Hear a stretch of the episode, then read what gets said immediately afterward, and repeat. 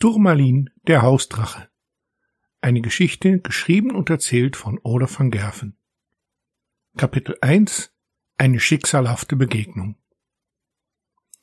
Da sitze ich jetzt draußen im Garten in der Sonne und frage mich, wie ich so leichtsinnig sein konnte und den Namen meines Drachens verraten konnte. Leichtsinn, vielleicht war es das, was der kleine Turmalin und mich verbindet, zumindest aus meiner Sicht, denn seit ich den Namen bekannt gegeben habe, ist Turmalin an mich gebunden. Das ist jetzt etwas mehr als sechs Jahre her, genauer gesagt seit der Buchmesse in Leipzig in 2014. Da begegneten wir uns, verriet er mich seinen Namen und machte ich diesen unentschuldbaren Fehler. Ich nannte seinen Namen.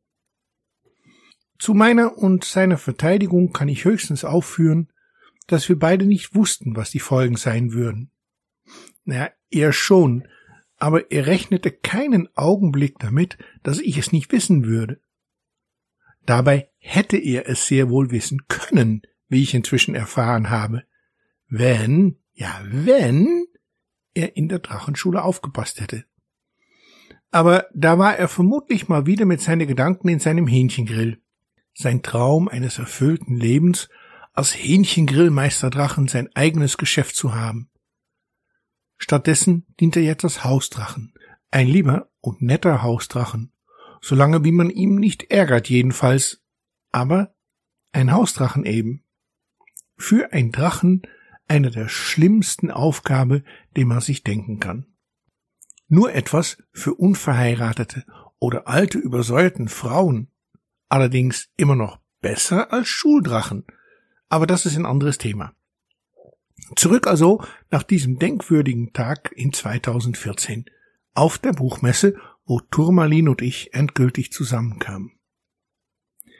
Er saß da gut getarnt zwischen zahllos anderen Drachen, angeblich alle aus Stoff, die zum Verkauf angeboten wurden. Angeblich aus Stoff, denn inzwischen bin ich mir ziemlich sicher, dass er nicht alleine war. Mindestens zwei waren genauso schön wie er, und die Entscheidung war nicht leicht.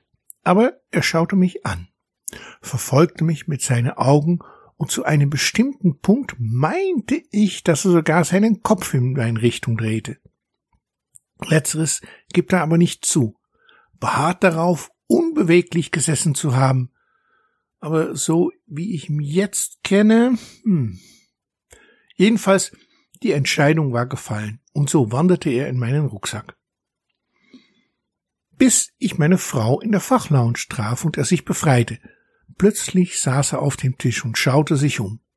Frech und fröhlich mit Blick auf einen anderen Drachen, dessen Namen ich nicht nennen darf. Die hatte sich meine Frau geangelt. Oder umgekehrt, je nachdem, welche Geschichte man Glauben schenken mag. Jedenfalls, seit diesem Tag gehört er zu uns, besser gesagt, zu mir. Aber das Missgeschick mit dem Namen passiert etwas später. Als meine Frau sagte, dass sie nichts sagen will, wie ihr Drachen heißt, und ich dann mir nichts, dir nichts, den Namen Turmalin laut und deutlich kundtat.